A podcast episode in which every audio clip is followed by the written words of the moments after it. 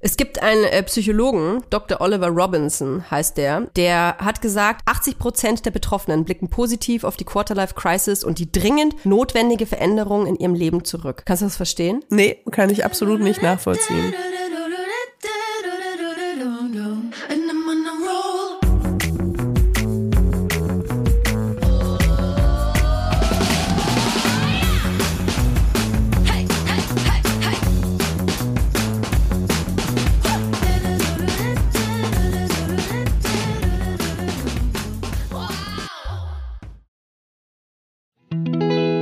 Kommt Werbung.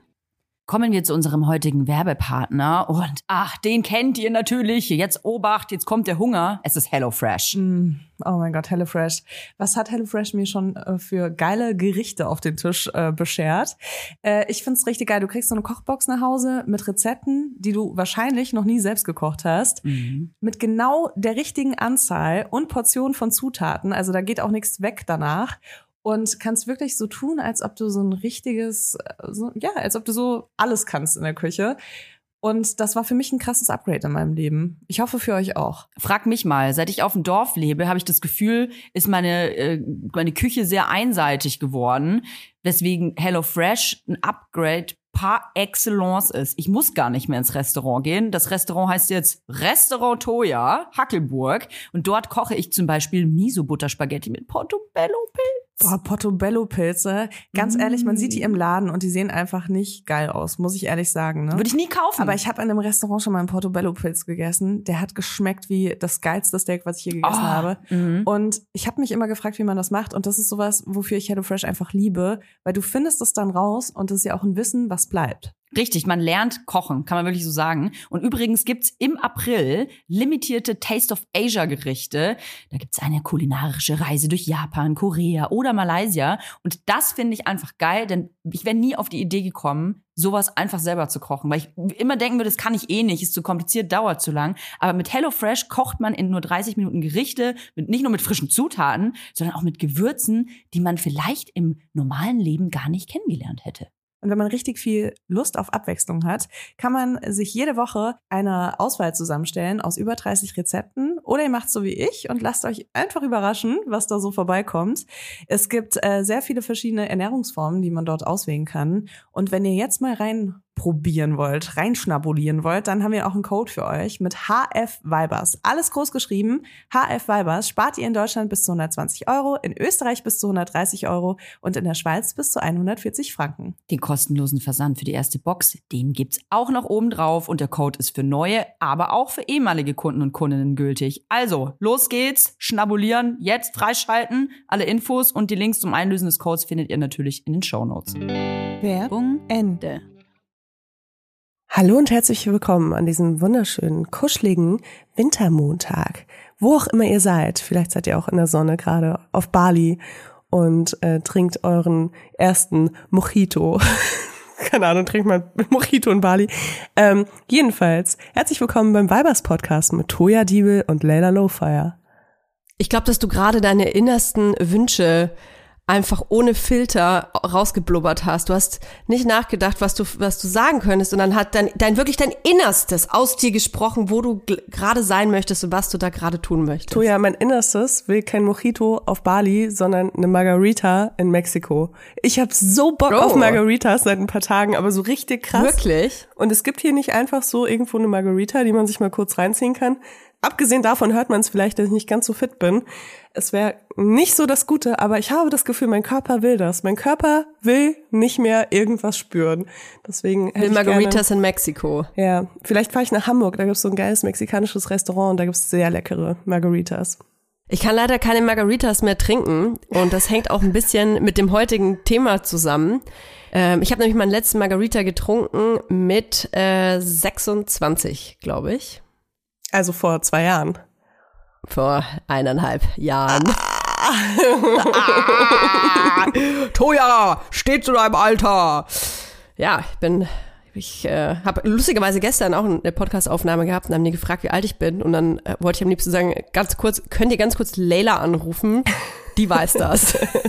ich weiß das nicht so genau. So viel komische Witze, 33. wie wir darüber machen, weiß ich langsam auch nicht mehr. Ja, mein, Lieb mein Lieblingsinterview war das, wo einfach drin stand, Toyediebel 38 und ich dachte mir so, okay, ihr habt mich nicht mal gefragt. Also dieses Alter steht ja nirgends drin. Also, und sie haben mich nicht mal gefragt. Das ist so, was sie gefühlt haben, als sie mich gehört haben. Egal. Wir ähm, sprechen heute über Quarterlife Crisis. Äh, mein erster Impuls, Leila, als ich dieses ähm, Konstrukt an Worten gehört habe, war cool, schon wieder ein neues Wort, was kein Mensch braucht und habe mich dann dennoch mit diesem dieser Thematik äh, beschäftigt und habe rausgefunden, dass obwohl ich dieses Wort nicht kannte, ich genau dort voll mittendrin war. Und deswegen möchte ich mal ganz kurz erklären, was diese Quarterlife Crisis ist. Also im Prinzip übersetzt eine Sinnkrise. Und Quarterlife bedeutet nach einem Viertel des Lebens, also in den Mit-20ern. Und ähm, das ist aber auch sehr optimistisch berechnet. Also es ist sehr optimistisch berechnet, aber es ist so, ich würde mal sagen, dass der Hauptteil diese Krise erfährt so im Alter zwischen 25 und 30. Da Findest du? Nein, würde ich nicht sagen. Ich würde sagen zwischen. Nein? Zwischen 22 und 26. What? Ja, würde ich sagen, weil erstens ist ein Quarter Life, also kann einfach nicht über 25 Jahre sein, come on. Also vor allem für Menschen, die unseren ja. Lebensstil leben. Ähm, und dann finde ich, also bei mir war die Quarter Life Crisis mhm. auf jeden Fall früher als Ende 20, weil ich bin ja gerade erst 30 geworden und ich bin da schon ich glaube, das hat aber gewisse Faktoren. Also ich glaube, das ist auch mit gewissen Faktoren ähm, verbunden. Wenn man ganz genau viel Antioxidantien isst, dann kommt sie erst genau später. Genau deswegen. nee, ich glaube, es liegt tatsächlich daran, ähm, an was für einem Punkt man ähm, in seiner Entwicklung auch ist. Jetzt nicht rein emotional, sondern vor allem, was so ähm, eine Arbeitslaufbahn betrifft oder ein Studium. Und viele Menschen sind nun mal mit 22, ähm, haben vielleicht gerade angefangen zu studieren. Ich glaube, dass die meisten Leute diese Krise erfahren, wenn das Studium so zu Ende geht oder der, der erste Job beginnt oder man schon ein paar Monate im ersten Job gearbeitet hat. Aber mit 22 hast du doch schon einen Bachelor, wenn du studierst. Wenn du mit 18 Abi machst und dann drei Jahre studierst, hast du ja schon einen Bachelor. Hm, also wenn ich mich so umhöre bei ähm, bei jugendlichen Menschen, wie ich meine Umfragen tagtäglich hier in Hackelburg auf der Straße durchführe, Ich wollte gerade sagen, hast du die drei Jugendlichen an der Bushaltestelle getroffen, oder? Die zwei, die zwei meinst du? Ah, sorry, ähm, tatsächlich ist es so, dass es, ähm, es ist tatsächlich so, dass es äh, Statistiken dazu gibt und es ist so, dass 67 Prozent ähm, aller Menschen, die einem Job vor allem nachgehen, vor ihrem 30. Geburtstag äh, diese psychische Krise erfahren und dass das ähm, oft mit einem Beruf zusammenhängt, beziehungsweise mit dem mit dem Grübeln über das eigene berufliche Dasein. Und ähm, ich glaube, ich kann ganz gut nachvollziehen, äh, woran das liegt. Man hat vielleicht dieses, also ich kann es nur auf mich selber beziehen. Ich habe das Abitur gemacht und habe schon während des Abiturs gemerkt, dass eigentlich gefühlt 80 Prozent meiner Mitschüler, Mitschülerinnen genau wussten, ich werde mal Arzt, ich werde Anwältin, ich äh, übernehme irgendwann die Firma meines Vaters, ich will Versicherungsmaklerin werden. Also es gab so einen konkreten Wunsch. Und außer ich will berühmt sein, gibt's, gab's bei mir nicht so wahnsinnig viel ähm, weswegen ich wirklich krampfhaft versucht habe, mit 19 mir meine Berufung anzudichten. Und ich meine das äh, wortwörtlich anzudichten, denn ich wusste es einfach nicht. Ich wusste nicht, was, was ich beruflich tun sollte. Und habe äh, deswegen einfach geguckt, was liegt am nächsten, also am, am, ja, am nächsten. Und habe dann überlegt, na ja, gut, ich, ich kann ja super gut zeichnen, ich bin mega kreativ, meine Mutter hat auch Grafikdesign studiert, ja, dann mache ich das halt auch. So. Und dann habe ich dieses Studium begonnen, bin auch in eine andere Stadt gezogen und habe dann ganz schnell in diesem Studium auch gemerkt, ich glaube, man merkt das Leuten sowieso an, es gibt Leute, die in einem Studium, in der Ausbildung oder in ihrem Beruf so total passionate sind. Die lieben das, was sie machen, die kritzeln dann da auch in ihrer Freizeit, in den Pausen, die, die nehmen die, die arbeiten mit nach Hause, versuchen da auf jeden Fall auf eine Eins hinzuarbeiten. Und bei mir war es halt, wie auch in meiner gesamten schulischen Laufbahn, ich habe gerade versucht, irgendwie alles zu schaffen. Also so das Mindestmaß irgendwie abzugeben. Und habe dann relativ schnell gemerkt, okay, wenn ich jetzt schon wieder so wie in der Schule bin und eigentlich nur Arbeiten abgebe, damit ich irgendwie nicht durchfalle, dann ist es vielleicht nicht meine Berufung. Und habe dann das erste Studium abgebrochen. Da bin ich in die erste Sinnkrise gefallen. Wie alt warst du da? Ähm, da war ich äh, zwa, äh, 20, glaube ich. 20. So. Okay. Und das war aber noch, ähm, würde ich mal sagen, eine ne romantische Krise. Ich war nicht irgendwie psychisch belastet, würde ich mal behaupten, sondern es war eher so, ähm, ah, zum Glück habe ich die Scheiße erkannt, ich mache was anderes. Dann bin ich nach diesem Studium nach äh, Hals über Kopf äh, ins, ins Barleben eigentlich gestürzt und habe gedacht, ich werde Vollzeit Barkeeperin, bis ich dann irgendwann gemerkt habe, so, mh, ich kann vielleicht nicht dreimal die Woche drei äh, Flaschen Jägermeister trinken. Vielleicht sollte ich mir irgendwas anderes ausdenken, sonst bin ich übernächstes Jahr tot. da bin ich nach Berlin gezogen, weil ich irgendwie dachte, ach in Berlin Hauptstadt, ach crazy, da muss ich hin. München war mir eh so ein bisschen zu versnobbt, ähm, war mir ein bisschen zu behütet, sage ich mal. Ich wollte irgendwie was erleben. Da kam dieser jugendliche Drang in mir und wusste aber auch da überhaupt nicht, was ich machen äh, soll und bin dann über einen Bekannten irgendwie in, ins Musikgeschäft mit reingerutscht und habe dann ein Praktikum gemacht in einer ähm, Agentur für Radio-Promotion. Radio-Promotion und TV-Promotion. Ich weiß ehrlich gesagt gar nicht, ob es das heute noch gibt, diesen Beruf. Ähm, das ist, wenn äh, Leute, Agenten, Agentinnen äh, versuchen, Musiker und Musikerinnen in ähm, Fernsehsendungen zu platzieren oder aber deren Musik in Radiolisten. Im Radio gibt's ja diverse äh, Hitlisten, die Morgen, die Morgenliste, die Mittags, glaub ich, ich weiß schon gar nicht mehr, wie das alles heißt, alles verdrängt. Und ich war quasi dafür zuständig, weil meine Chefs natürlich schon gar keine Lust mehr darauf hatten, das zu machen. Und da wurde ich äh, so ein bisschen äh, äh, ausgebeutet, würde ich mal behaupten, nach ein paar Monaten. Und habe dann auch gemerkt, okay, jetzt bin ich, ähm, jetzt bin ich 22 wurde, glaube ich, 23 und habe mir gedacht, hä, ich habe ja immer noch gar nichts gemacht eigentlich so richtig. Und hatte dann immer auch so Familie im Nacken, ja, du musst doch wenigstens irgendwas machen, studieren, Ausbildung und so, kennen viele von ihren Eltern. Und habe dann eine Ausbildung angefangen in, äh, bei Tape TV. Ich weiß nicht, ob das noch irgendjemand kennt. Das war Musikfernsehen. Sowas wie MTV, nur online. Und habe dann äh, da ein Praktikum angefangen, habe da auch eine Ausbildung angefangen und habe dann auch in der Ausbildung gemerkt, Leila, ich habe das Kauffrau für audiovisuelle Medien, war erst voll stolz, dass ich so seriös da jetzt eine Ausbildung anfange und habe schon in der zweiten Woche gemerkt, fuck, das ist ja wirklich richtig scheiße hier. ich fand's todeslangweilig, ich fand's schrecklich, wieder in dieser Schulsituation zu sein. Ich war 23, hatte schon weiß ich nicht, ich war auch so ein bisschen leicht abgehoben durch meinen Kontakt zu Stars und Prominenten und so, auch bei Musikfernsehen stand auch selber ab und zu vor der Kamera und so und dachte mir so, geil. Und ich muss mir jetzt nochmal erklären äh, lassen, dass ich mehr lernen soll für eine Vier. Jetzt kommt Werbung. Kommen wir zu unserer heutigen Werbepartnerin. Das ist Tamara. Tamaris. Tamaris. Tamaris. Tamaris begleitet uns tatsächlich ja jetzt schon seit einiger Zeit. Nicht nur Laufsteg erprobt, sondern auch bei mir zu Hause in Hackelburg. Ich habe tatsächlich ein ultra bequem, also ich bin jetzt halt eher von einer bequemen Sparte, musst du wissen, Leila. Ich habe mir Sandalen bestellt. Du läufst wie auf Wolken. Ich weiß nicht, was Tamaris macht. Ich weiß nicht, wie die diese Sohlen hinbekommen. Das ist wie so ein Memory Foam Effekt. Das ist unglaublich. Es ist alles bequem. Es fühlt sich alles an wie auf Hausschuhe laufen. Selbst die High Heels, die ich damals in äh, Hamburg aufnannte, Die ich ja jetzt auch die dir Hause mir habe. nachgekauft hast, Ja. obwohl es ja mein Schuh ist.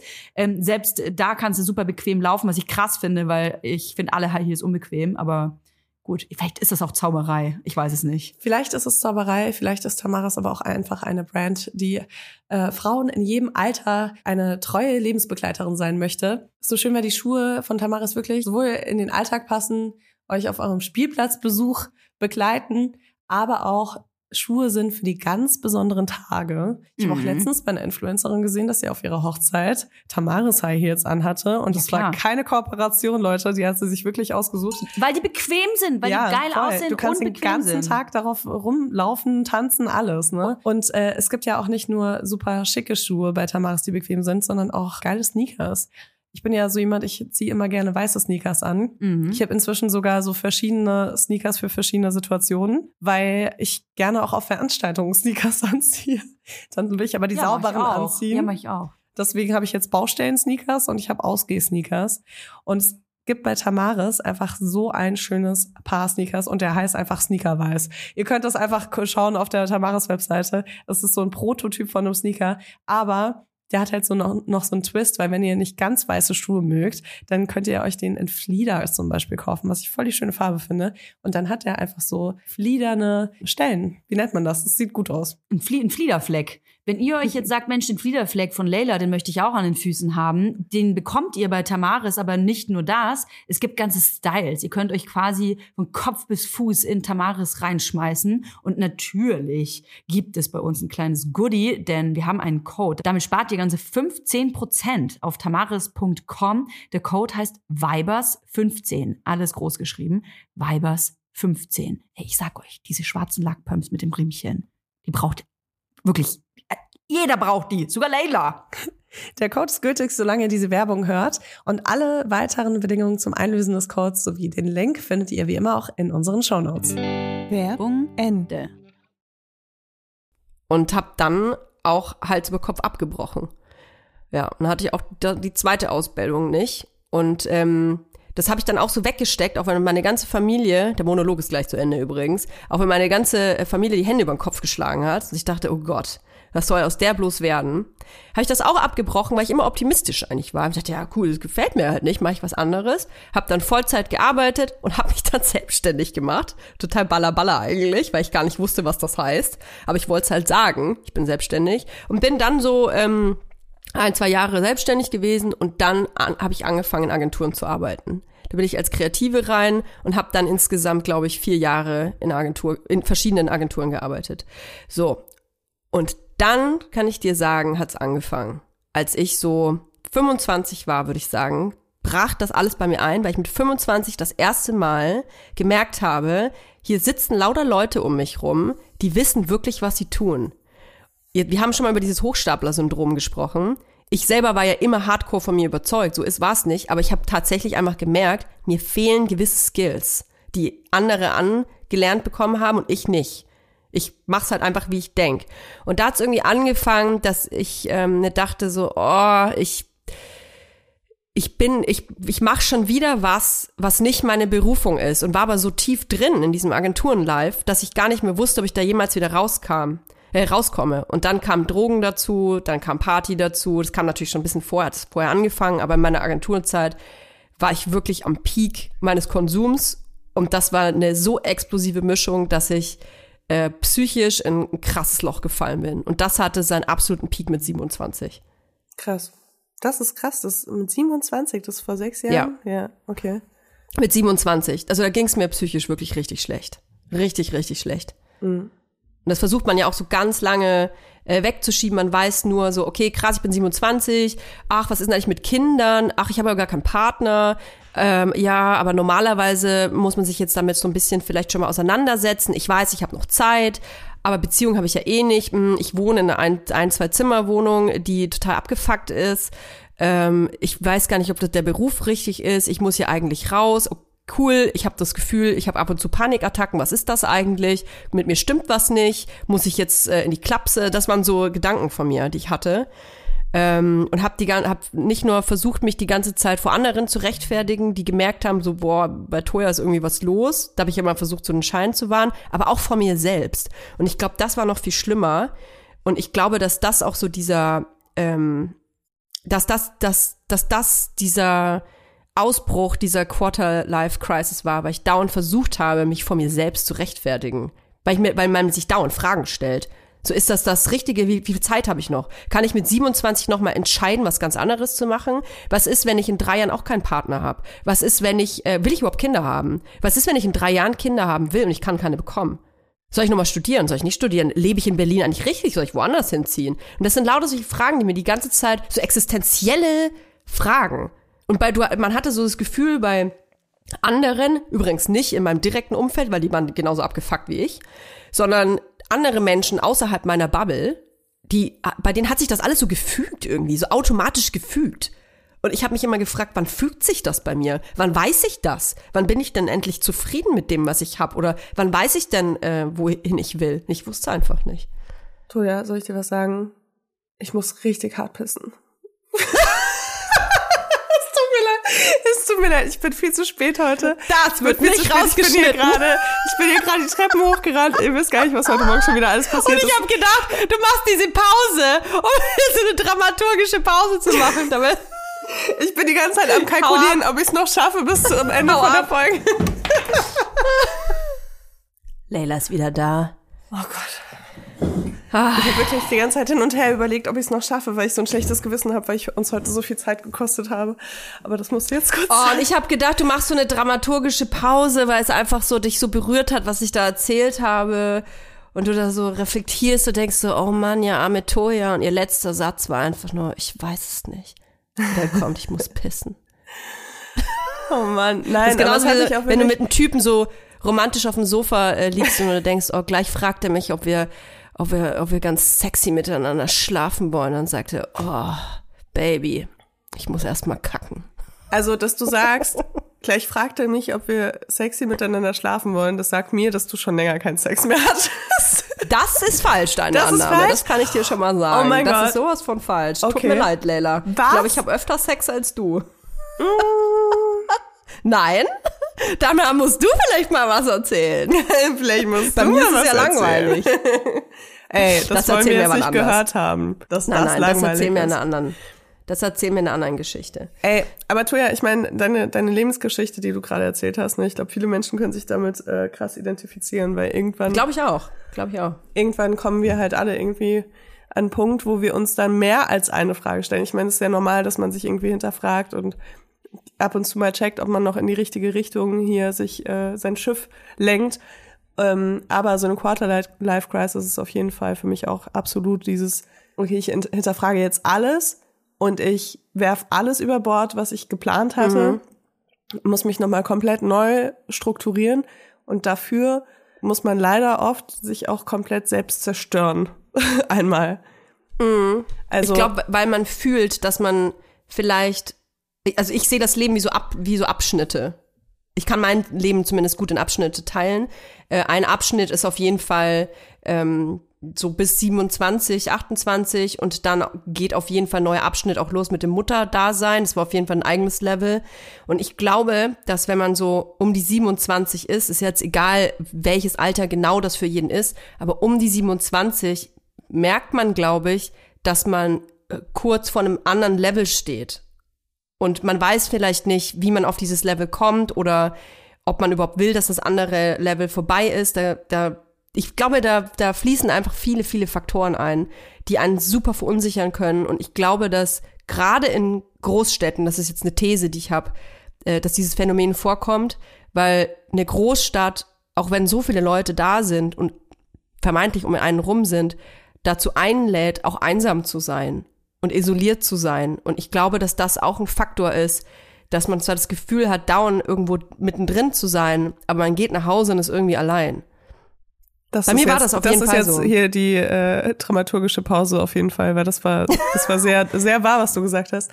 Ähm, also ich kann mich noch erinnern, bei, bei mir war es, glaube ich, so ein bisschen eine andere, ein anderes Feeling, als es angefangen hat mit der Quarterlife Crisis, weil ähm, für mich war das der das erste Mal, dass ich das Gefühl hatte, wirklich alles, was ich mache, hat Konsequenzen.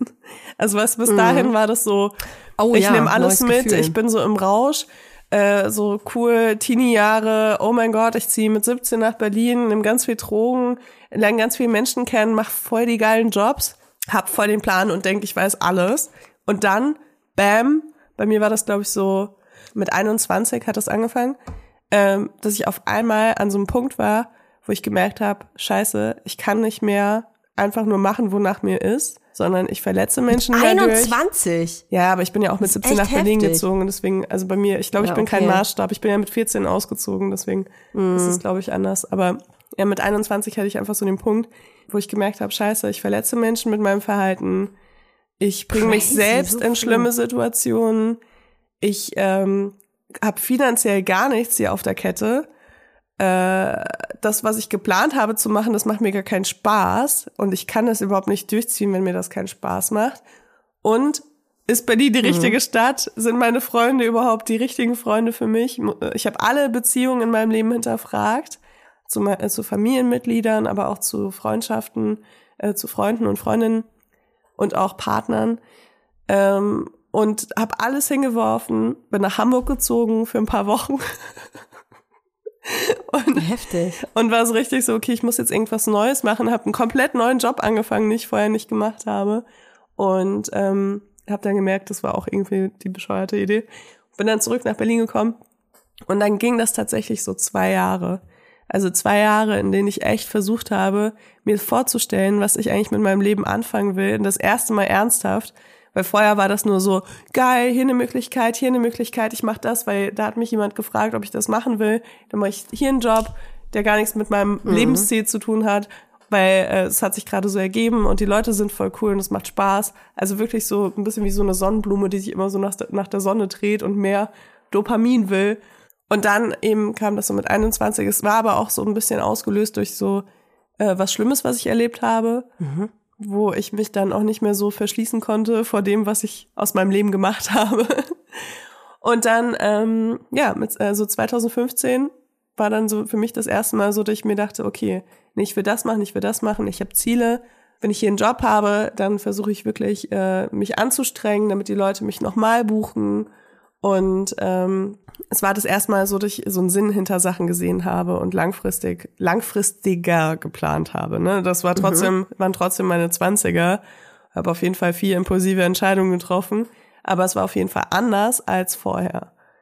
Und das ist für mich diese Quarterlife Crisis, dieser Übergang zwischen alles, was ich mache, ist egal, irgendwie hat nichts Konsequenzen und bam, auf einmal habe ich Verantwortung für mich selbst. Und ähm, das kommt dann später irgendwie nochmal wieder, finde ich, wenn man dann Verantwortung vielleicht für mehr Menschen als sich selbst übernimmt. Das finde ich total irre, weil ich ähm, merke, wie unterschiedlich wir ähm, diese Identitätskrise, nenne ich sie mal, äh, wahrgenommen haben, weil ich hatte definitiv dieses Gefühl, äh, fuck it, ich kümmere mich um gar nichts und äh, alles ist egal, außer ich, äh, weiß ich nicht, hab, kann meine Miete bezahlen, so ungefähr. Das war, bis ich 27 war. Also ich, bis ich eigentlich, und wenn ich ganz ehrlich bin, noch länger. Also eigentlich bis ich, bis ich schwanger geworden bin. Ich habe, äh, bei mir war immer from, from Dispo to Disco. Also ich habe immer, ich habe immer Hardcore in den Dispo reingelebt. Ich hatte immer ein, äh, eineinhalbtausend äh, Euro Dispo, minus 1500 Euro. War immer ausgereizt am Ende des Monats. Ich, äh, wenn ich das Gehalt bekommen habe, dann ist es direkt in den Dispo reingeflossen, hatte ich noch ein paar Euro übrig und es war mir scheißegal. Also ich habe ne, andere Leute, die hat es da vielleicht belastet oder belastet es heute, wenn sie irgendwie rote Zahlen sind. Mir war das so Latte, weil ich mir gedacht habe, es, es bin ja nur ich. Wenn, wenn irgendwas passiert, bin ja nur ich. Also diese, diese Gelassenheit hätte ich gerne gehabt, auf jeden Fall. Aber ich weiß nicht, also du kommst ja jetzt auch nicht aus einer wohlhabenden Familie, wo man sagen könnte, dass es dann. Ah, doch. Ja? Doch. Ja, da äh, will ich gar nicht. Äh, Okay. äh, Wir sind keine reiche Familie, aber ich glaube, ich komme aus sehr privilegierten Verhältnissen. Okay, definitiv. weil dann liegt das vielleicht daran, weil das hätte ich jetzt so als erstes gesagt. Weil, Ja, ähm, also ich ich, sag wurde, mal ich so, wurde zwar rausgeschmissen und so und ich sag mal, die, die, das, das, das Geld wurde angeheiratet und dann wieder rausgeschmissen, aber ich bin schon in ähm, finanziell guten Verhältnissen aufgewachsen. ja, ich halt nicht so. Und bei mir war das halt schon so, wenn ich meine Miete halt nicht zahlen kann, mehr als zweimal, dann habe ich Das halt kein. Zuhause mehr. Deswegen. Und ich glaube, ist, dass äh, eine das auch andere, tatsächlich ein eine Grund andere ist. Ja. Einstellung. Ja. Also Glaub das habe ich ich auch. auch ganz viel bei, bei Freunden und Freundinnen gemerkt in meinem Umkreis. So die, die am finanziell besten aufgestellt waren von der Familie her. Noch nicht mal sie selbst vielleicht, ne? Am Ähm, fahrlässigsten wahrscheinlich. Ja, die ne? waren am fahrlässigsten. Ja, ja. Die ja, haben ja, dann teilweise, Grund sein. äh, also die, bei denen kamen so Phasen dann auch mal sehr viel später, sage ich mal. Ja, das, das könnte sein. Also ich habe, will ich mal betonen, ich habe ab 18 äh, kein Geld mehr bekommen. Ne? Also es war alles, habe ich mir alles selber ähm, verdient. Ich habe mit 18 werde ich mich äh, mein Leben lang dran erinnern. Ich hatte mit 18, als ich dann in meiner ersten abgefuckten Bude war, ohne Boden drin, da war nur so ein äh, Spanbrett. Wie nennt man das? So ein Brett über einen Beton. Und ähm, als ich in dieser Estrich. Wohnung gehaust habe, nee, über, über den Estrich war so eine Holzplatte, so eine ganz dünne Holzplatte und normalerweise legt man einen Boden da drauf. Die Vermieterin hatte damals zu mir gesagt, ja, wir haben den jetzt abgenommen, weil der, war, der Teppich war schon so abgefuckt. Du musst einfach einen neuen drauflegen. Ich hatte aber gar kein Geld für einen neuen Teppich. Also habe ich einfach diese Spanplatten da drauf gelassen und habe die mit Wandfarbe angemalt und habe natürlich einfach in diesem ja. Raum auch geschlafen. Ich hätte ihn eigentlich drei Tage auslüften lassen müssen, aber wo hätte ich denn da schlafen sollen? Naja, ich habe auf jeden Fall damals mit 18 ausgerechnet, dass, ähm, als ich frisch da eingezogen bin, hatte ich genau 13 Euro die Woche zum Essen. Also so viel dazu. Aber äh, was ich eigentlich sagen wollte, ist, dass ähm, dieser, dieser Gedanke, diese, ich glaube, dass es auch ein Grund war für diese Quarterlife-Crisis, dass ich das erste Mal mit zu 27 gemerkt habe, ich ha hatte die ganze Zeit eigentlich eine Verantwortung und zwar über mich selbst. Und ich bin dieser Verantwortung eigentlich auch nicht mehr nachgegangen, denn ich habe mich selber wirklich, ähm, ich habe mich heruntergewirtschaftet. also ich habe viel zu viel gearbeitet und habe äh, mein Lebensstil war einfach Katastrophe. Ähm, es war einfach alles viel zu viel und habe dann einfach gemerkt, ich habe mir ent, ich, mir ent, mir entflieht die Kontrolle. Ich glaube, das war so der Punkt. Ich habe gemerkt, ich habe keine Kontrolle mehr, auch wenn mir das bis jetzt alles Spaß gemacht hat. Jetzt kann ich, jetzt habe ich nicht mal mehr die Kontrolle darüber, dass wenn ich konsumiere und wenn ich weggehe, mich mit Leuten treffe, ich habe nicht mal mehr die Kontrolle darüber, ob mir das überhaupt Spaß macht. Weil es hat mir auch keinen Spaß gemacht mehr. Also es, mir ist alles so entglitten. Und dieses Gefühl ähm, dieser Hilflosigkeit, dass eigentlich, und das ist, glaube ich, das Problem, dass eigentlich ist ja alles gar nicht so schlimm. Weil es ist natürlich schon irgendwie so ein, finde ich, so ein Luxusproblem, dass wenn man sagt, ja, ich habe doch eine Wohnung und einen Job und eigentlich kann ich äh, Miete und Essen bezahlen und ich habe Freunde, Freundinnen und so, das ist ja eigentlich eine gute Ausgangssituation, aber trotzdem geht's dir scheiße, weil du so schwimmst. Und das, dann fühlt man sich auch noch schlecht, dass es einem schlecht geht. Weißt du, was ich meine? Ja. Ja, absolut. Aber ja, also es ist, glaube ich, echt so krass individuell auch für jede Person, wie das erlebt wird. So, weil ich hatte wirklich das Gefühl, einfach alle Konsequenzen von den letzten fünf Jahren rasseln auf mich ein. so gesammelt und äh, unerwartet. Es gibt einen äh, Psychologen, Dr. Oliver Robinson heißt der, der hat gesagt, 80 Prozent der Betroffenen blicken positiv auf die Quarterlife Crisis und die dringend notwendige Veränderung in ihrem Leben zurück. Kannst du das verstehen? Nee, kann ich absolut nicht nachvollziehen. Für mich ist Wirklich? eine Krise eine Krise. Also klar, also ich blicke positiv darauf zurück, dass es notwendig war, um mich zu dem Menschen zu machen, der ich sein wollte. Aber Mhm. diese zwei Jahre, und ich glaube, das ist gar nicht mal, das ist gar nicht mal so viel. Ich glaube, ähm, die meisten Menschen haben das länger, oder? Hätte ich jetzt gedacht, als zwei Jahre. Also ich glaube das so äh, war für mich der Horror. gesehen nicht. Nee? Meinst du, Nee. äh, hast du ein Gefühl, du kannst es einschätzen, wie lange das bei dir war? So zwei Jahre. Auch zwei Jahre? Ja. Ja, aber, aber der Peak nicht. Also das war kürzer. Also ich würde sagen, das hat, ich würde behaupten, dass ich diese Krise, du wachst nicht auf und denkst, fuck, sondern das bahnt sich an. Das ist ja, in meinem Fall war es ja eigentlich auch wie eine Depression. Also es hat sich angebahnt, ich habe Anzeichen gemerkt, es gab ähm, viele Warnsignale, die ich alle ignoriert habe und ähm, ich habe ja auch ordentlich dagegen gearbeitet, dass sich irgendwas äh, bessern würde. Deswegen, ich glaube, es bahnt sich an.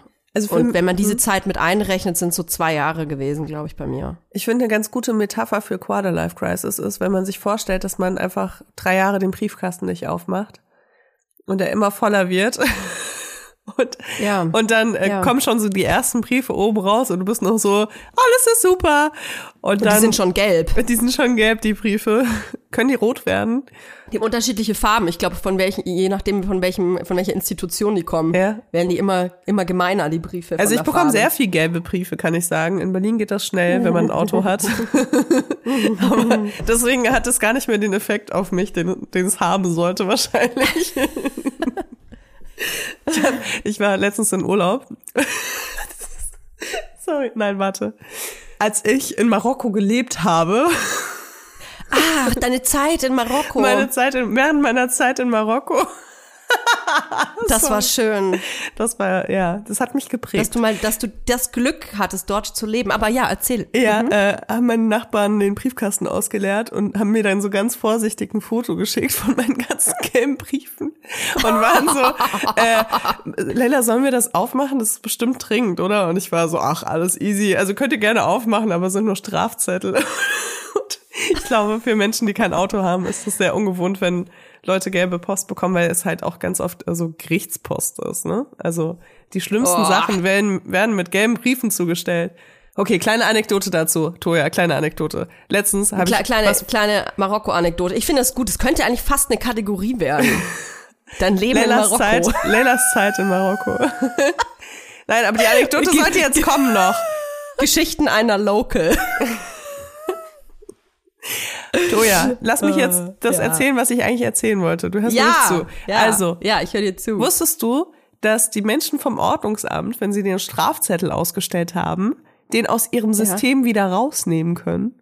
Ach, Wenn er schon ausgedruckt ist, ne? Ich, ich will hier diese Ja. Informationen jetzt einfach hier mal spreaden. Krasse Ja. Sache, nämlich, ich krieg äh, jedes Mal, wenn ich auf der Arbeit bin, kriege ich einen Strafzettel, weil ich keinen Ja. keinen Arbeitsparkausweis äh, habe. Und äh, Mhm. es ist einfach teurer, den ganzen Tag Parktickets zu zahlen, als einen Strafzettel am Tag. So. Und wenn das Ordnungsamt bei mir vor der Tür steht vom Atelier, dann renne ich schnell raus und pack das Auto um. Äh, und letztes Mal sagt äh, Janine zu mir, ey, draußen ein Ordnungsamt, ich renn raus, renn zum Auto, bleib so stehen, merk so, ah shit, da hängt schon ein Zettel, ne? Geh zurück und sehe so, dass einer vom Ordnungsamt vom Atelier steht. Und er fragt mich so, also ich habe ihn noch nicht mal angebettelt oder keine Ahnung was. Und er fragt mich so, welches ist denn dein Auto? Dann meinte ich hier so da vorne der. Und dann sagt er so, ja, sag mal Kennzeichen. Ich so, ach, alles gut, da hängt schon ein Zettel dran. Er so, ja, sag mal Kennzeichen. Dann holt er seinen Kollegen what? Der war nicht, der war verkleidet. So Ey, sind nicht echte Menschen vom sein- Ordnungsamt. Ja, ich war auch, ich habe es noch nicht mal probiert, Toja, ne, weil ich habe gar keine Lust, mit Menschen vom Ordnungsamt zu diskutieren.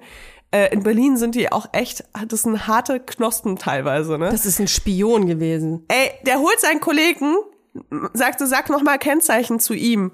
Ich sag mein Kennzeichen, der sucht das aus der Liste, meint so, habe ich rausgenommen. Ne. Ernsthaft? Ha, er hat es einfach rausgenommen. Ich war so, ich habe die noch nicht mal darum gebeten, weißt du? Das ist ja krass. Das war so krass. Vielleicht haben die ey. dich erkannt. Und vor allem hatte ich schon 40 Euro drauf auf der Uhr. Vielleicht hast du so einen Ordnungsamt-Bonus. Ey, das war so krass. Und vor allem, ich gehe so rein, ich erzähle die Geschichte meiner Mitarbeiterin und sag so, weißt du, was das Schlimmste ist? Jetzt weiß ich, dass es möglich ist. Weil wie oft stand ich schon in so einer, weißt du, wo ich nur kurz was abgeholt habe und da steht schon jemand vorne und gibt mir ein Ticket und ich stehe da und sag so, ja, es tut mir leid, es war unter zwei Minuten, keine Ahnung, bla bla bla. Und dann äh, sagt der Typ aber so, ja, sorry, aber das habe ich, hab ich jetzt schon ausgedruckt, ne? Wie oft ich schon diese Situation hatte, dass ich dachte, wenn das Ticket einmal aus dieser kleinen Maschine rauskommt, dann ist das schon, dann ist der Brief, der gelbe Brief ist sozusagen schon abgeschickt worden, weißt du? Dann kannst du ja in Zukunft, wenn das so, wenn der das sagt, der ist schon ausgedruckt, dann kannst du so zuzwinkern, so ganz, ganz doll zuzwinkern, sie so, ja genau, deswegen, es ist schon ausgedruckt, stimmt's? Das ist auf jeden Fall krass. Ja, okay, vielleicht hast du in Hackeburg halt nicht so, ähm, kannst Hier jetzt nicht so krass, Ordnungsamt, glaube ich. Habe ich noch nie gesehen. Ihr habt wahrscheinlich auch noch Das nicht mal gibt's nicht. bezahlte Parkplätze, oder? Nein, natürlich nicht. Aber habt ihr wenigstens einen Ortsblitzer? Ja, Blitzer haben wir. Blitzer Ja? haben wir. Ja, Ah, sehr gut. Blitzer gibt's. Da, da steht, da steht noch die Ute am Straßenrand. Wirklich? Mit dem Mit Handblitzer. dem Handblitzer? Geil. Dann grüßt die dich noch. Ja, es war ein Spaß. War ein Spaß. War ein kleiner Spaß. Ja, nee, war ein kleiner Spaß. Aber nee, äh, bezahlte, bezahlte äh, Parkplätze, sowas gibt's hier, gibt's hier überhaupt nicht. Sowas gibt's hier nicht, so ein, so ein Krempel. Hm. Quatsch. Aber es ist ja, es äh, braucht's auch nicht, weil ähm, hier sind überhaupt im Dorf stehen nicht viele Autos, weil die Autos, die stehen ja bei den Leuten in der Einfahrt, im Carport. So viel zu meiner Sinnkrise. Ich würde gerne noch ähm, ein bisschen darüber sprechen, was man tun kann, wenn man äh, selbst vermutet, in so einer Sinnkrise zu sein. Also ich, ich sag einfach mal, dass das nicht nur eine Quarterlife-Crisis betrifft, sondern keine Ahnung, vielleicht hört ihr zu und denkt, ihr habt eine Midlife-Crisis oder sonst irgendwas. Ich glaube Oder eine so, dass ab- Endlife-Crisis. Wir wollen ja hier keine Altersgruppen ausschließen. Eine Baby-Crisis, vielleicht seid ihr, habt ihr eine, äh, eine Geburtscrisis, I don't know. Hey, hey, Baby Blues, es gibt verschiedene Crises, die man... Achter, Achterlife-Crisis. Crises. Achterlife-Crisis. Afterlife-Crises. Also egal in welcher Crisis ihr vermutet zu stecken. Ich glaube so, das allererste ist, dass man erstmal ähm, akzeptiert, dass irgendwas nicht stimmt. Weil das ist was, was ich ganz lange versucht habe, von mir wegzuschieben, weil dann hätte ich mich ja damit auseinandersetzen müssen. Also diese Akzeptanz, okay, irgendwas stimmt gerade überhaupt gar nicht. Und jetzt muss ich überlegen, was kann ich tun? Ich glaube, das ist schon mal der härteste Schritt und ich glaube aber, aber das ist der erste Schritt. Was meinst du? Also ich glaube, also ich würde es anders angehen, aber mach du erst mal fertig. Also ich glaube erstmal so ein äh, Schritt der Akzeptanz, okay, da ist irgendwas falsch. Ich muss es akzeptieren und vielleicht, ähm, wenn man das äh, vermutet, dann ähm, würde ich auf jeden Fall mit irgendjemandem sprechen. Weil ich glaube, dass ähm, gerade in Zeiten von Social Media und man ist die ganze Zeit nur mit seinem Handy beschäftigt und man äh, stellt sich die selber die ganze Zeit irgendwelche Fragen, dann verfranst man sich auch ganz schnell in so ganz wirren teilweise düsteren Gedanken und es kann, finde ich, ähm, sehr belastend sein. Deswegen vielleicht irgendwie äh, eine andere Person suchen, wenn man keinen Bock hat mit einer, war bei mir zum Beispiel so, ich hatte überhaupt gar keinen Bock mit einer Person zu sprechen aus meinem Umfeld. Weder Familie, Familie war ausgeschlossen, ähm, Freundeskreis auch. Wollte ich nicht. Weil ich kann im Nachhinein auch nicht mehr sagen, warum. Ich wollte es einfach nicht. Also habe ich ähm, mir direkt äh, fachliche Hilfe tatsächlich gesucht. Ich bin äh, damals, ähm, mein erster Schritt war ähm, das äh, Sorgentelefon tatsächlich und habe dann einen Termin bei einem Neurologen bekommen. So. Die Nummer vom Sorgentelefon schreiben wir mal in unsere Beschreibung Ja. vom Podcast. Ja, und ähm, ich habe da gerade ein bisschen rumgestammelt und das will ich eigentlich gar nicht, weil die Überwindung dort anzurufen, die ist sehr groß für mich gewesen, weil ich dachte, okay, ich ähm, stehe ja gerade nicht auf dem Hochhaus. Aber das ist genau der falsche Gedanke. Man muss sich nicht erst Hilfe holen, wenn man auf dem Hochhaus steht, sondern man sollte früher gucken, dass man sich einfach einen Wingwoman, Wingman holt so. Und das war bei mir mega wichtig. Und ähm, was diese Quarterlife-Crisis betrifft, glaube ich, wäre es super wichtig, dass wenn man sich ähm, geöffnet hat gegenüber wem auch immer, dass man erstmal auch mit dieser Person bespricht, mit Vertrauensperson spricht, äh, was denn eigentlich diese Probleme sind. Also kann man diese Probleme überhaupt benennen? Sowas wie, ja, ich fühle mich schlecht, weil ich habe Angst, keinen Partner zu finden, zum Beispiel. Also so ein Problem benennen, rational benennen. Oder ähm, ja, ich weiß nicht, ob mein Job der richtige ist. Oder ich habe das Gefühl, ich bin gar nicht so gut wie die anderen. Also man kann es ja versuchen, irgendwie zu verbalisieren. Und ich glaube, wenn man das überhaupt mal schafft, und mit jemand anders untersucht, was das Problem ist, dass das schon helfen kann, einfach darüber äh, zu sprechen, wie man dieses Problem eigentlich lösen kann. Und es macht, glaube ich, vor allem auch keinen Sinn zu sagen, ähm, ich weiß nicht, ob ich in zehn Jahren ein Kind haben will oder nicht. Ich glaube, dass diese Art der Distanz auch zu weit ist. Ich glaube, man muss versuchen zu überlegen, was ist in einem nächsten Monat oder was ist in einem Jahr zum Beispiel. Aber ich glaube, alles weitere, das ist so, weißt du, was ich meine? Das ist so abstrakt da schon äh, Lösungen für zu finden, wenn man da noch so weit weg ist. Hm. Ich finde aber schon, dass diese Quarter-Life-Crisis, dass es genau auch darum geht. Dass man bisher Definitiv. einfach noch gar nicht langfristig gedacht hat und dass man zum ersten Mal das Gefühl hat, man muss jetzt langfristig denken. Also ich, ich glaube schon fast, dass es dazugehört, dass man eben merkt, dass dieses langfristige Denken und der Weg dorthin, dass es einfach unmöglich erscheint im ersten Moment. Und klar ist es dann auch wirklich wichtig, dass man dann sagt, okay, Step by Step, also ich fange jetzt mit ganz kleinen Sachen an, mal meinen Briefkasten aufmachen, dann hole ich alle Briefe aus den Brief, Briefumschlägen raus und sortiere sie nach Datum, weißt du? Und dann nehme ich jeden Tag einen Brief oder zwei Briefe und dann bearbeite ich die. Und so, also so mit so einem Prinzip halt an diese unüberwindbaren Probleme, die man auf einmal vor sich hat, ranzugehen, ist auf jeden Fall hilfreich. Aber ich finde, es ist halt auch wirklich der Kern davon, dass man sagt, okay, wo will ich sein? Was macht mich eigentlich glücklich? Wo sehe ich mich, dass ich wirklich ein erfülltes Leben habe in zehn Jahren? Weil äh, ganz oft ist es ja auch so, dass Leute irgendwie Studien anfangen, weil sie nicht wussten, was sie studieren sollen. Und dann hat irgendjemand gesagt, vielleicht aus der Familie, so, ey, dann mach doch das und das. Und dann hat man das gemacht. Und irgendwie hat man das aus den falschen Gründen gemacht. Ich meine, wenn du 18 bist, dann bist du einfach auch noch ein halbes Kind und willst vielleicht auch noch deinen Eltern gefallen, machst vielleicht irgendwas, um deine Eltern glücklich zu machen. Und dann bist du aber auf einmal irgendwie 23 und merkst so, scheiße, das ist überhaupt nicht das, was mich glücklich macht. Und das ist auf jeden Fall so der Kern. Also was will ich wirklich von meinem Leben und wie schaffe ich es, langfristig in die Richtung zu arbeiten? Das heißt ja noch nicht mal, dass du dann in fünf Jahren wirklich da bist, wo du vielleicht äh, vor, also in dem Alter dann dachtest, dass du da hin willst. Also du änderst bestimmt Du noch dreimal. Ja, du änderst bestimmt noch dreimal so äh, deine Richtung, äh, aber eben nicht mehr so krass umwerfend wie in dieser Krise. Ich glaube, es ist auch ganz wichtig, ähm, solchen Menschen zu sagen, ich kann es für mich nur doppelt und dreifach unterschreiben, dass es nicht diesen einen vorgesehenen richtigen Weg gibt für das eigene Leben. Man kann tausend Umwege gehen und kommt dann doch irgendwie an ein Ziel. Und das Ziel muss nicht das gleiche sein, das deine Mutter vorgesehen hat oder das deine Freundin äh, auf dem Zettel stehen hat, sondern ein Ziel kann sich auch auf dem Weg, ach, der Weg ist das Ziel, Toja, dass wir das hier noch sagen können. Aber es ist einfach wahr, dass auf deinem Weg wird sich halt so viel verändern. Ähm, da können ganze Lebensmodelle, finde ich, auf den Kopf gestellt werden. War, war bei mir auch so. Ich habe mit 27, äh, war ich davon überzeugt, keine Kinder äh, zu haben irgendwann. Und ich war zwei Jahre später schwanger. Also jetzt habe ich zwei Kinder. Also es ist alles total absurd. Wohnen in Hackelburg. Also es ist alles ihr, es ist das Leben ist äh, eine Pralinschachtel, kann ich Oh euch sagen. Gott, Ihr wisst nie, Julia, was kommt. Soll, was soll, soll ich noch ein paar Sprüche auspacken? Nein, bitte nicht, Ähm, das reicht jetzt. und was aber auch ganz wichtig äh, zu sagen ist, finde ich, dass man äh, nie denken darf, dass man alleine mit ähm, vor allem dieser Quarterlife-Crisis ist. Ich glaube, das ist tatsächlich ein Phänomen der ganzen Generation. Ich ähm, habe mit so vielen äh, Freunden und Freundinnen darüber schon gesprochen. Tatsächlich haben wir es nie benannt. Quarterlife Crisis, aber diese Unsicherheit und dieses Gefühl des Schwimmens, das habe ich schon so oft gehört und wir haben da schon so oft drüber gesprochen. Es ist ganz, ganz wichtig, sich da auszutauschen, glaube ich, und mit äh, seinen, einfach mal seine Gedanken mit jemand anders zu teilen, weil ich möchte es nochmal sagen, wenn man mit diesen Gedanken alleine bleibt, man verfranst sich, man rennt da in irgendwelche Tunnel rein, aus denen man irgendwie vielleicht auch schwer wieder rauskommt.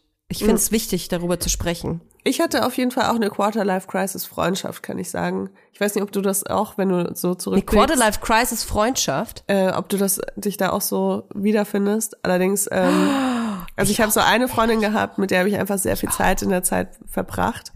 Und Ja. äh, als wir dann aus der Quarter-Life-Crisis rausgekommen sind, dann haben wir uns auch wieder so ein bisschen voneinander distanziert. Aber in dem Moment war das so voll wichtig, in meiner Selbstfindungsphase, äh, dass ich diese, diesen Menschen in meinem Leben hatte. Und wart ihr beide zufälligerweise irgendwie so ein bisschen in der Krise? Ja, ähm, ich weiß nur nicht, ob es bei ihr die Quarter-Life-Crisis war oder so eine äh, generelle Krise. Ähm, war schon ein bisschen älter als ich, aber irgendwie das, also ich, das war für mich noch so dieses letzte. Also wir haben schon noch sehr viel Scheiße auch zusammengebaut. Und es war für mich die letzte Freundschaft, die darauf beruht hat, dass man einfach sehr viel schlechte Entscheidungen trifft. Oh, ja.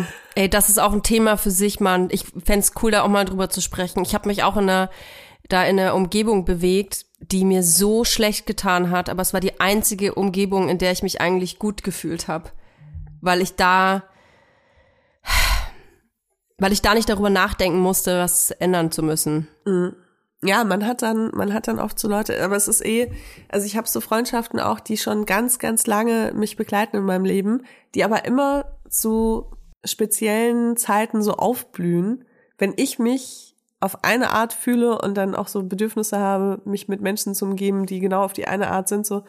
Ähm, und da- da merkt man einfach so, okay, also man, man richtet sich da schon auch immer so nach den Leuten, die man eigentlich gerade um sich braucht, um sich weiterzuentwickeln oder um aus einem Loch rauszukommen oder sich in ein Loch reinzuwerfen. Manchmal macht man das ja auch ganz bewusst. ähm, Und so ist, also wir können gerne mal eine ganze Folge über so Freundschaften machen. Und auch Beziehungen. Also das ist ja, man sucht manchmal einfach genau nach dem, was einem auch nicht gut tut, ne? Definitiv, definitiv. Aber genau, deswegen ist es sehr wichtig, dass man eben auch so eine kleine Selbstanalyse macht und mir hilft das immer, Sachen aufzuschreiben, ähm, um das einfach so vor einem liegen zu haben. So, was tut mir gut, was will ich im Leben und was, worauf kann ich verzichten? Hm. Und ich kann euch sagen, am Ende vom Tunnel ist es ziemlich geil. Also ich finde diese Phase zwischen Quarter-Life-Crisis und dann so 30 sein, finde ich eigentlich ziemlich cool. Also es ist, man, man ist irgendwie, man hat auf einmal wieder so eine pubertäre Unsicherheit teilweise, die dann so kommt, weil du das erste Mal so richtig checkst, okay, eigentlich habe ich gar keine Ahnung von irgendwas. Und irgendwie hat auch niemand eine Ahnung. Und Erwachsene sind gar nicht so erwachsen, wie man immer dachte, als man jung war, sondern die versuchen auch einfach nur ihr Bestes zu tun. Und irgendwie äh, improvisieren hier alle so ein bisschen. Und mit diesem ganzen Wissen hat man so eine kleine Unsicherheit, finde ich, die man so durchs Leben trägt. Aber man, man bereitet sich aufs 30-Sein vor. Und ich kann euch sagen, 30-Sein ist das absolute Lebensziel. Ich freue mich schon so krass aufs 40-Sein. Ernsthaft. Ich habe das Gefühl, dass wenn man 30 wird, also gar nicht so die Zahl, ne? Wie, also vielleicht werdet ihr auch 28 oder vielleicht auch 35 und habt auf einmal dieses Gefühl. Aber ähm, dass man das erste Mal so wirklich mit dem Wissen, wer man selbst ist, das Leben leben kann, das man sich selbst gestaltet hat. Mhm. Und das ist irgendwie so eine geile Harmonie in einem selbst. Und das habe ich, glaube ich, das erste Mal in meinem Leben so. Geil. Ich hatte, ich hatte das, glaube ich, nur erst nach der Geburt. Also war ja dann noch 30, oder? Ja. Also ich glaube, hätte ich das erste Kind mit 35 bekommen, dann wäre es bei mir ähm, 35 gewesen. Bei mir war das tatsächlich einfach ähm, mit der Geburt zusammenhängend. Krass, bei mir gar nicht, ne? Ich war crazy pubertär im Kopf, verantwortungslos, so, verantwortungslos Toja. Und mit einem neuen Menschen ähm, kam dann quasi ähm, die Einsicht, ups, ich, äh, ich bin ja doch nicht mehr pubertär. Echt? Also ja, es kann hat- alles Mögliche sein. Mich hat die Geburt voll nochmal rausgehauen, muss ich sagen. Also mich hat das alles Mhm. irgendwie nochmal so krass verunsichert auch, weil ich- auf einmal diese neue Rolle hatte und gar nicht wusste, was ich damit anfangen soll und zwischendurch dann immer Gedanken hatte, so von wegen, das ist jetzt die einzig wahre Rolle und dann wieder so, nee, ich will gar nicht irgendwie so, dass diese Rolle so viel Platz einnimmt in meinem Leben. Es war voll kompliziert für mich. Also ich habe das jetzt echt erst so seit kurzem. Naja, ja, also, Also man nicht- sieht, es ist total individuell. Jetzt nicht so direkt seit meinem 30. Geburtstag, aber schon ein bisschen vorher, aber ähm, sie, ja. Mhm. Aber ich muss sagen, ich habe wirklich jetzt auch so fünf Jahre darauf hingefiebert, dieses Gefühl zu haben. Und irgendwie wusste ich, dass das Gefühl kommt. Und vielleicht habe ich es auch manifestiert. Aber so habe ich mir das immer vorgestellt, 30 zu sein. Und ich finde es genauso schön, wie es ist. Herrlich. Wenn man gerade so mittendrin ist und sich denkt, fuck, äh, das äh, Gelaber von den zwei äh, Weibers, das hilft mir jetzt überhaupt einfach gar nicht weiter. Was soll ich denn jetzt, was soll ich denn jetzt machen? Ich kann sagen, was für mich äh, in, akut in einer solchen Situation geholfen hat. Und es ist Alkohol. kein Alkohol. Nee, das war dann schon wirklich, nee, das finde ich, nee, nee, stopp, da will ich auch nicht drüber lachen.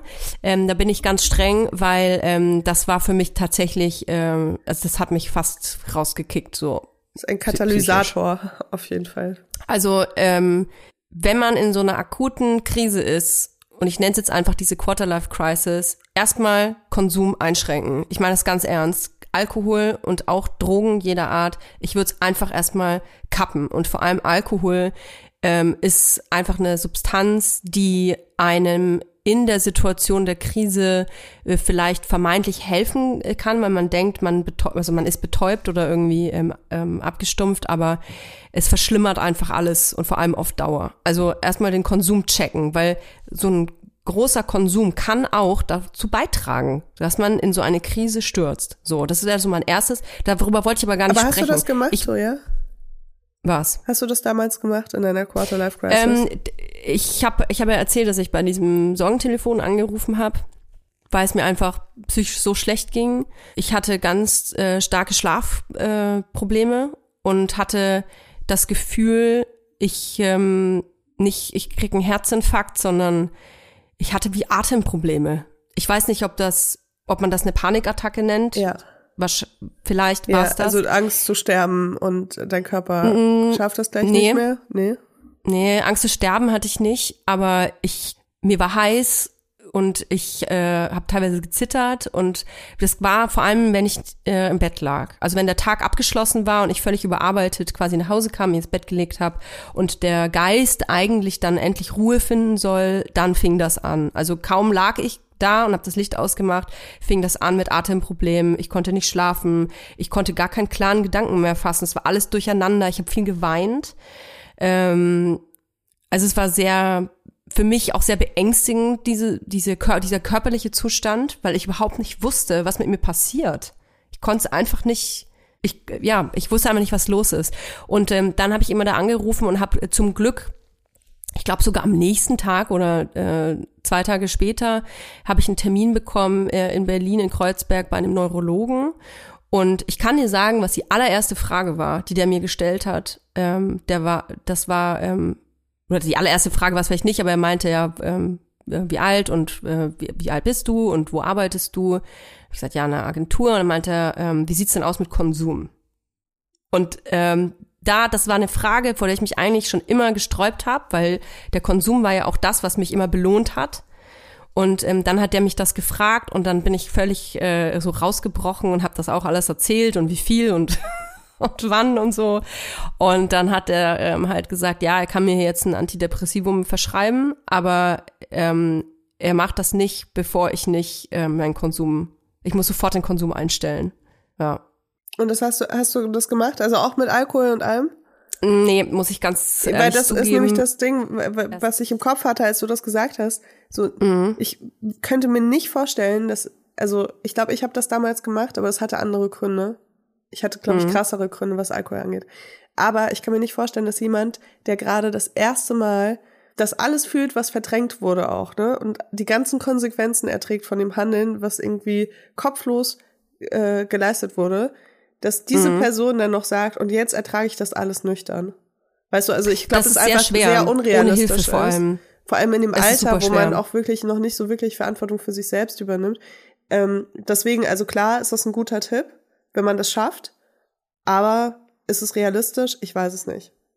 Also wenn man das nicht schafft, wenn man jetzt zuhört und sich sagt, ich schaffe das nicht, dann hat man ähm, eine, eine Substanzgebrauchsstörung. Ganz klar. Also wenn man sagt, krass, nee, also ich kann alles andere aufhören, aber das nicht, dann habt ihr ein Problem. Das ist einfach so. Find und da muss nicht. man sich Hilfe suchen. Finde Find ich, nicht, weil, weil du, du sagst es jetzt aus einer Perspektive von einer über 30-Jährigen. Weißt du, ich glaube, du kannst dich vielleicht gar nicht mehr so richtig reinversetzen. Aber ähm, du musst nicht Das ist aber nicht Gefühl, Leila. Das ist Fakt.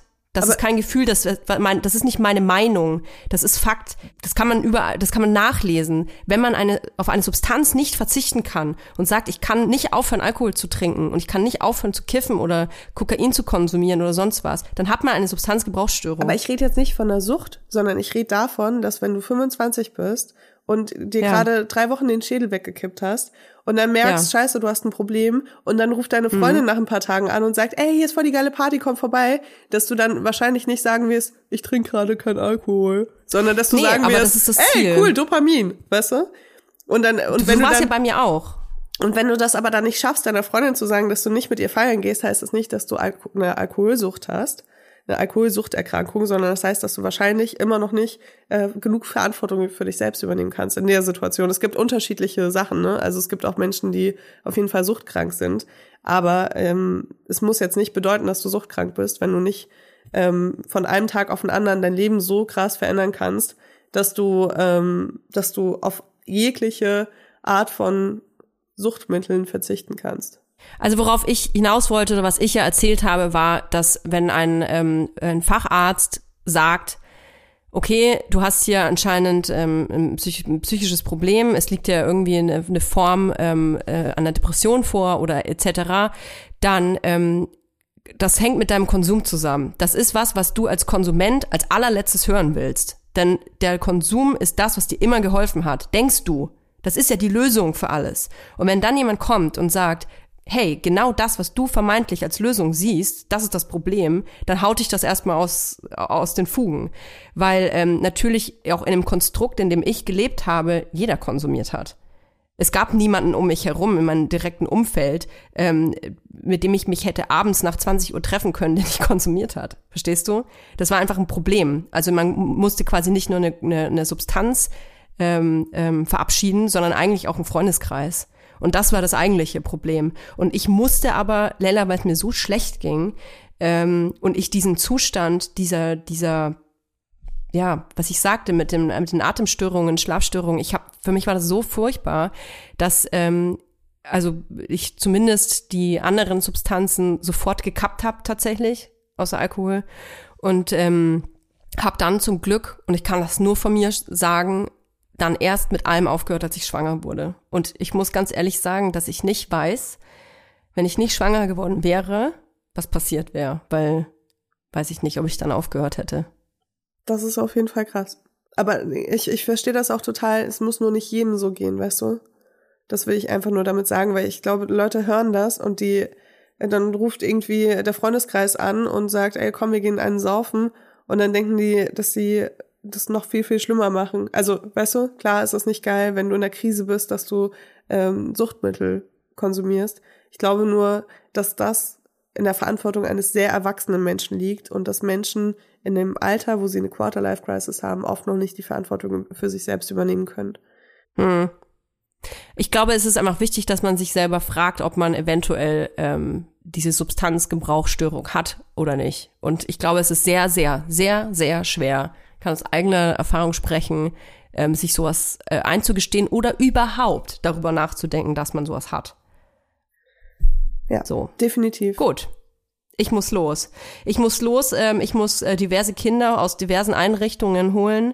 Äh, was ein Cut, aber so ist das äh, im Leben auch. Manchmal spricht man mit jemandem drüber, da muss der zum Bus, dann ist das Gespräch vorbei. So ist das mit Weibers auch. Wir müssen jetzt äh, Kinder einsammeln und auch mal einfach. Was musst du machen? Ich muss meinen Manager jetzt einsammeln. Ist ja auch wie ein Kind. Schön. Den hole ich jetzt mal ab. Ah, okay, dann äh, wünsche ich eine gute Woche und ähm, wir schreiben ein paar Infos in die Show Notes, würde ich sagen. Ja. wo man äh, sich hinwenden kann, wenn man meint, irgendwas stimmt mit einem nicht. Vielleicht schreibt Und ihr dann uns auf Insta in die Kommentare, was euch aus eurer Quarter-Life-Crisis rausgeholfen hat, wenn ihr schon durch seid. Ich glaube, das hilft Ja. krass den Menschen, die noch nicht Ja. durch sind. Oder vielleicht seid ihr mittendrin und habt irgendwas rausgefunden, wie, hey, ich habe da eine, eine Atemwegsübung, die mir in akuten Situationen äh, weiterhilft, einen klaren Gedanken zu fassen. I don't know. Ist total individuell. Ihr habt es in der heutigen Folge gehört. Schreibt es in die Kommentare at Vibers und wir hören uns nächste Woche wieder hier bei Vibers. Bis dann.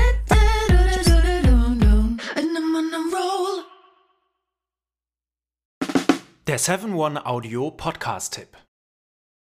Hallo, ich bin Lynn. Und ich bin Leo. Ihr kennt uns vielleicht schon vom True Crime Podcast Mord auf Ex. Eigentlich sprechen wir da ja jede Woche über Verbrechen. Aber da gibt es ja noch ein anderes Thema, das die Menschen und uns schon immer fasziniert hat. Die Liebe. Krasse Geschichten, die wirklich passiert sind. Bonnie und Clyde zum Beispiel. Cleopatra und Caesar Oder Diana und Charles. oder halt Camilla. Liebe gibt's bei True Love aber auch nicht nur im klassischen Sinne. Es geht auch um Familie, um die Liebe zum Beruf oder sich selbst oder Freundschaft. Am besten sind ja auch eh die Filme, wo dann am Ende steht, nach einer wahren Begebenheit. Das sind so Geschichten, die kannst du dir eigentlich gar nicht ausdenken. Ja. Und das gibt's jetzt eben als Podcast. Und das Ganze heißt True Love.